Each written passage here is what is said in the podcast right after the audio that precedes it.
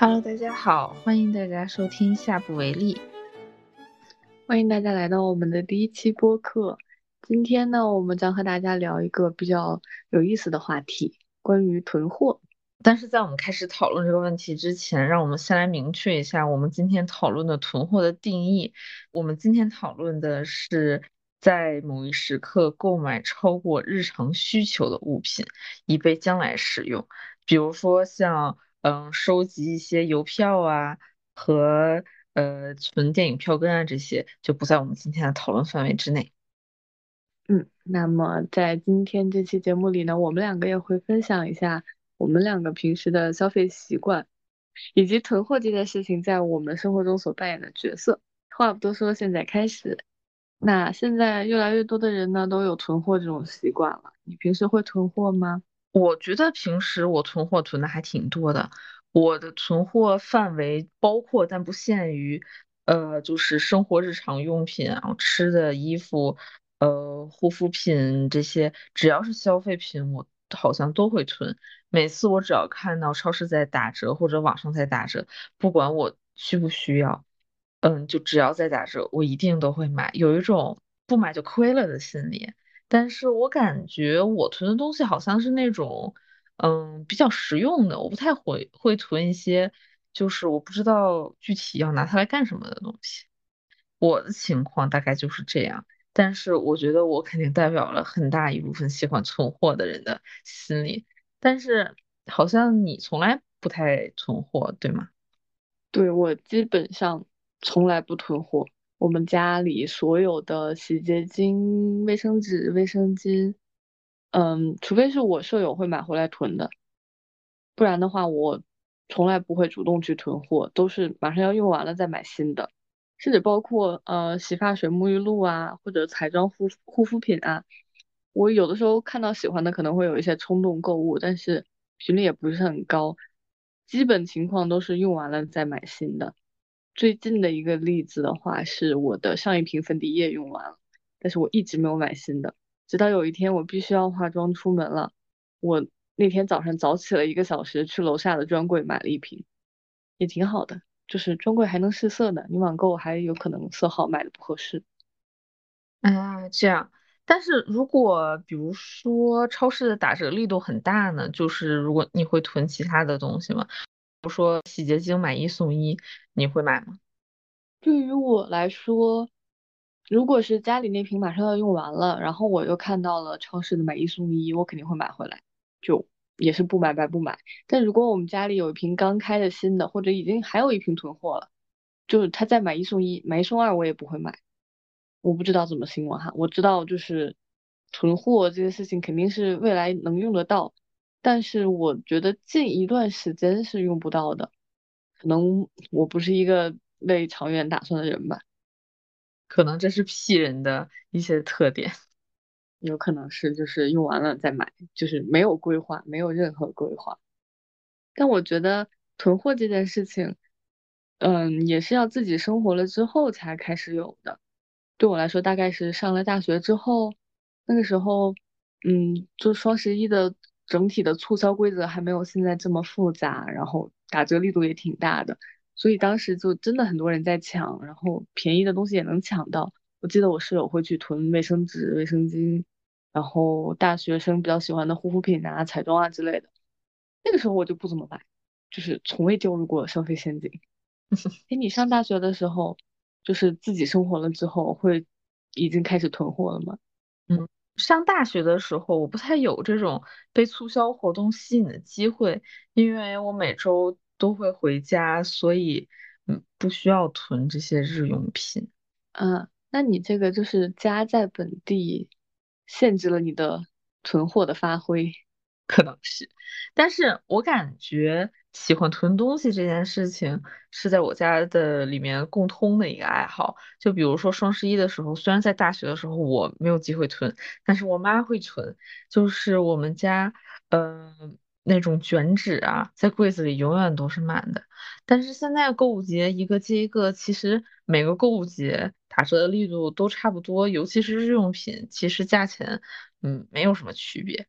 然后，如果每个购物节都会被这种打折吸引的话，你其实根本用不完。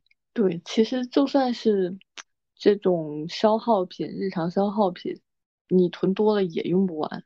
是这样的，但是也不仅仅是日用品，吃的也在我的囤货清单里占领一个很大的比重。既然它又便宜还能吃，就是感觉比较实惠。嗯，在我第一年来法国的时候，就是也是我人生中第一次自己住，然后当时我们是有一个宿舍里有一个小冰箱。就是大概是正常冰箱的一半大小吧，然后那个冰箱还没有动格，就是一个很小的一个小冰箱。然后我每次去超市都会买差不多五十欧的吃的，就是把它们全都塞到冰箱里。我冰箱常年处在一种就是你打开门，然后冰箱里的光都看不到的那种状态，因为当时，嗯，也是因为当时第一次来法国，然后很多吃的呀，或者一些呃像这种零食啊什么的。嗯，就很多品牌都没有见过，然后每个都想试一下，但其实最后，哎，大部分都被浪费掉了。好家伙，五十多欧！跟大家说一下，因为我们现在我们两个都在欧洲生活，所以我们的计量单位是欧元。日常逛超市的话，其实差不多每个人花二十欧左右就够了，对吧？人民币一百多块，和国内的消费差不多。所以你这个每次花五十欧，相当于花四五百块钱，你每次都要花四百多块钱来买吃的，是这样的。因为刚来的时候什么都没有见过，所以就特别的感觉特别新奇。现在我其实冰箱里的东西基本上处在一种就是合理的区间范围内，就是顶多可能是买一送一的外卖呀，让我多囤一个汉堡或者两块面包放在冰箱里，但绝对不会有。再有那种把冰箱塞满，完全看不见灯光的那种状态了。但我感觉这个也是一个长时间的一个过程。就刚开始自己生活的时候，买特别多东西，也可能是因为就突然对自己的生活有了掌控感，然后所以就特别兴奋。时间长了，感觉理智就回来了。那要是这么说的话，我想起来，我刚上大学的时候也有这么一段，那算是我为数不多的开始囤货的经历吧。也是大学刚开始，一方面自己对钱可以随意支配了，然后另一方面也算是自己生活吧。因为我大学是在广东念的，那边好吃的又特别多，外卖也特别多，外卖又多又便宜，然后零食也有很多是我在北方长大的时候没有见过的。我记得当时我宿舍里面还有一个小盒子，我给它贴标签贴为零食盒子，就是我会不停的往里面补货。我记得我有一个很爱吃的那个芝士威化，我一定会保证那个盒子里面的芝士威化是满的，但是还有什么别的猪肉脯啊、饼干啊什么的，就这样不停的补货，结果就是我大一胖了十多斤，后面就是虽然我现在也也在吃零食哈，但是就是没了再买的这种状态，我不会再囤货。啊，这样，但除了吃的和日用品之外。护肤品这种一下能省很多钱的东西打折的时候，你也不会心动吗？我觉得关于护肤品，我不是那种用到好东西我会一直一直回购的人。我用一段时间我就会腻，我就想会换新的产品，换新的牌子来尝试一些别的或者是不同功效的东西。我虽然有可能再换回到原来这个喜欢的品牌上，但是我还是会想尝试新的类型。所以，我对我来说，我也不会囤，就是用完了再买，或者是用到马上快见底的时候再买下一瓶，再去做功课，做下一瓶新的的功课。所以，那你囤护肤品的话，你就是在打折的时候，比如说你有一瓶非常喜欢的精华，你就会在打折的时候买很多瓶吗？嗯，大部分是这样的。就就是各种各样的牌子，看到了划算的折扣就会买。像现在我家里就是同时开了两瓶洗面奶，然后一个放在淋浴的地方，一个放在洗手池旁边。然后同时我还有家里还有很多小样，就是买那种小的洗面奶呀，然后卸妆水啊这种，就是可以带上飞机的那种。还有一瓶就是一瓶大的资生堂的洗面奶和一个菲洛嘉的泡沫洗面奶。反正洗面奶这种东西，我每次凑包邮的时候，我就会想，嗨，反正早晚也是要用的，就打折就买。其实这样也还好，听起来没有特别的过分。嗯，其实也会带来一些问题，就是比如说最后可能这些东西过期了，我都用不完。就也不仅是囤货，也不仅仅是囤日用品。我周围也有人就是沉迷购买衣服、鞋包之类的。嗯，比如我妈的一个朋友，她就会买各种的包啊，还有 UGG 的鞋啊，就是每个颜色、每个款式都要买。她甚至租了一个仓库来囤这些东西。买这种比较贵的东西带来问题就比较严重了。她会因为囤货有一些经济问题。如果影响到了自己的生活，我觉得这种就会比较让人担心。啊，那这种事确实，不过思考一下的话，我感觉我们这种不管是囤货也好，还是不囤货也好，这种习惯大部分都是因为家庭和成长环境造成的，对吧？有道理，比如说在我家就有这种囤货的传统，就上到我的爷爷奶奶，下到我，每个人都会在超市打折的时候大买特买。但是我们有一个共同的囤货标准，就是实用性。在我家就是经常出现的话，就是嗨，早晚也得用，哎，吃的买多点没关系，或者说只要吃了就不浪费等等这些。就我家曾经出现过什么十几斤的猪耳朵，哈，桶装寿司，天天吃寿司吃半个月，这个我觉得也可以算上我的童年阴影了。甚至就是酱菜，我奶奶都会一下买十几斤。像之前我也说了，我爸妈会囤卷纸、卫生巾这些，在我家这些东西都是从来都用不完，更别说就是洗发水、洗面奶这种常规囤货产品了。对于老人来说，我其实不是很赞同一下买很多，因为他们就是吃的也比较少，然后囤太多的话可能吃不完，然后他们又很不想浪费的话，就吃坏了东西还会影响身体健康。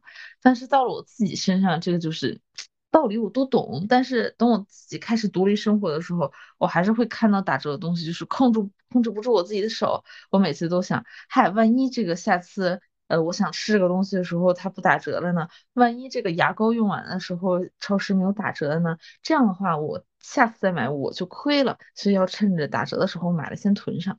我觉得我家的情况就是，谁家里看到就是那些日常消耗品快没有了，去超市的时候就会记得买一些。这可能是因为，嗯，我妈妈会把就是逛超市当做一个生活乐趣，拉着我啊，或者拉着我爸，有时候他会自己去，他去超市的次数其实还蛮频繁的。就是当然也潜移默化的影响到我了哈，我现在也非常的喜欢去超市。但是你经常去超市的话，就会发现打折的东西其实非常多。甚至就是比如说牙膏吧，这周是佳节士的打折，过两周又高露洁的打折，再下两周可能就是牙膏混合买一送一，就是不同的超市甚至还会有不同的折扣。所以说你只要就是去的够多的话，这些东西是一直在打折的。如果你每次看到打折都要囤，我们家可能就是会囤成一个仓库吧。但我觉得我们家冰箱和柜子有时候就真的特别像仓库。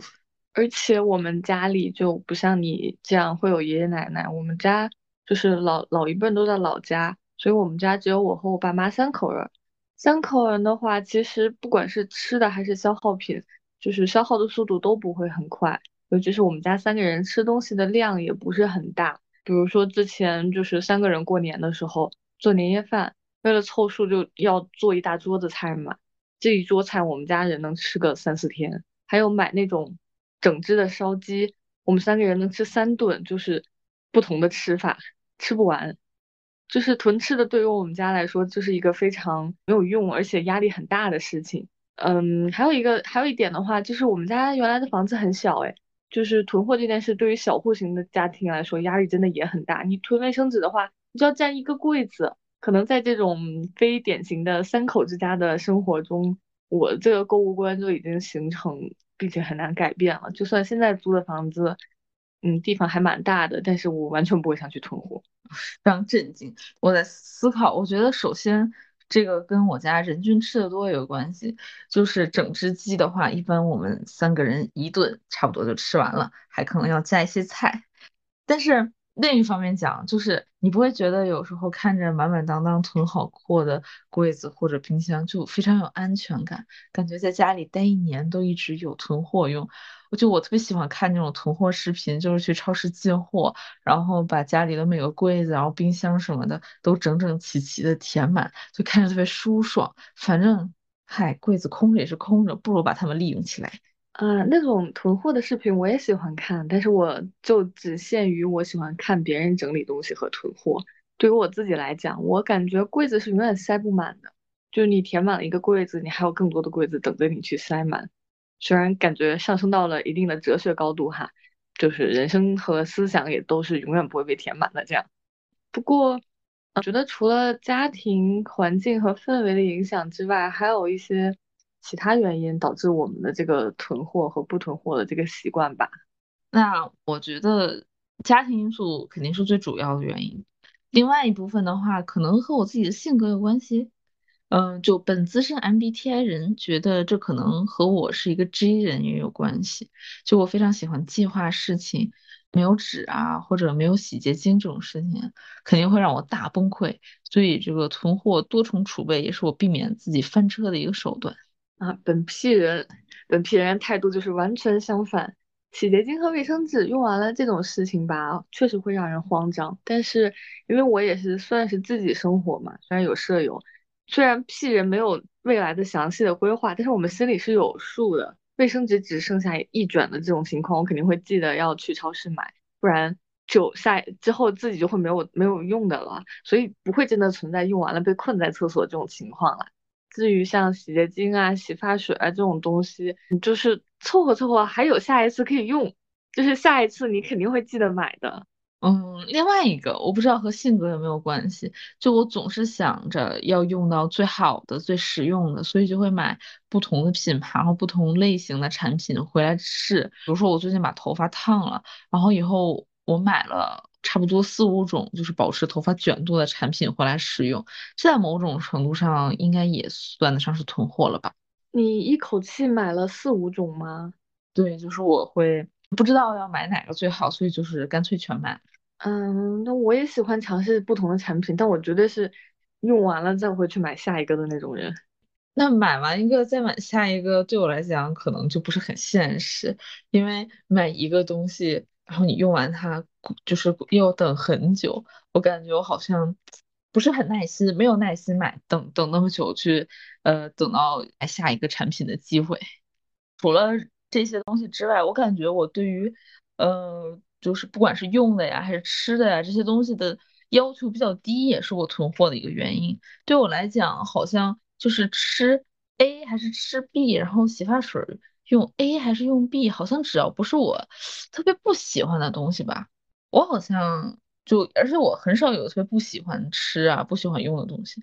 就对我来讲，这些东西效用都差不多，所以作为一个理性人，我总是想就是效用最大化。这个时候就只好降低成本了，所以经常就会特意去超市里买打折的东西。逛超市对我来讲就真的是逛。就我一般不会列购物清单，就看到什么便宜，都只要能用得上的话就会买。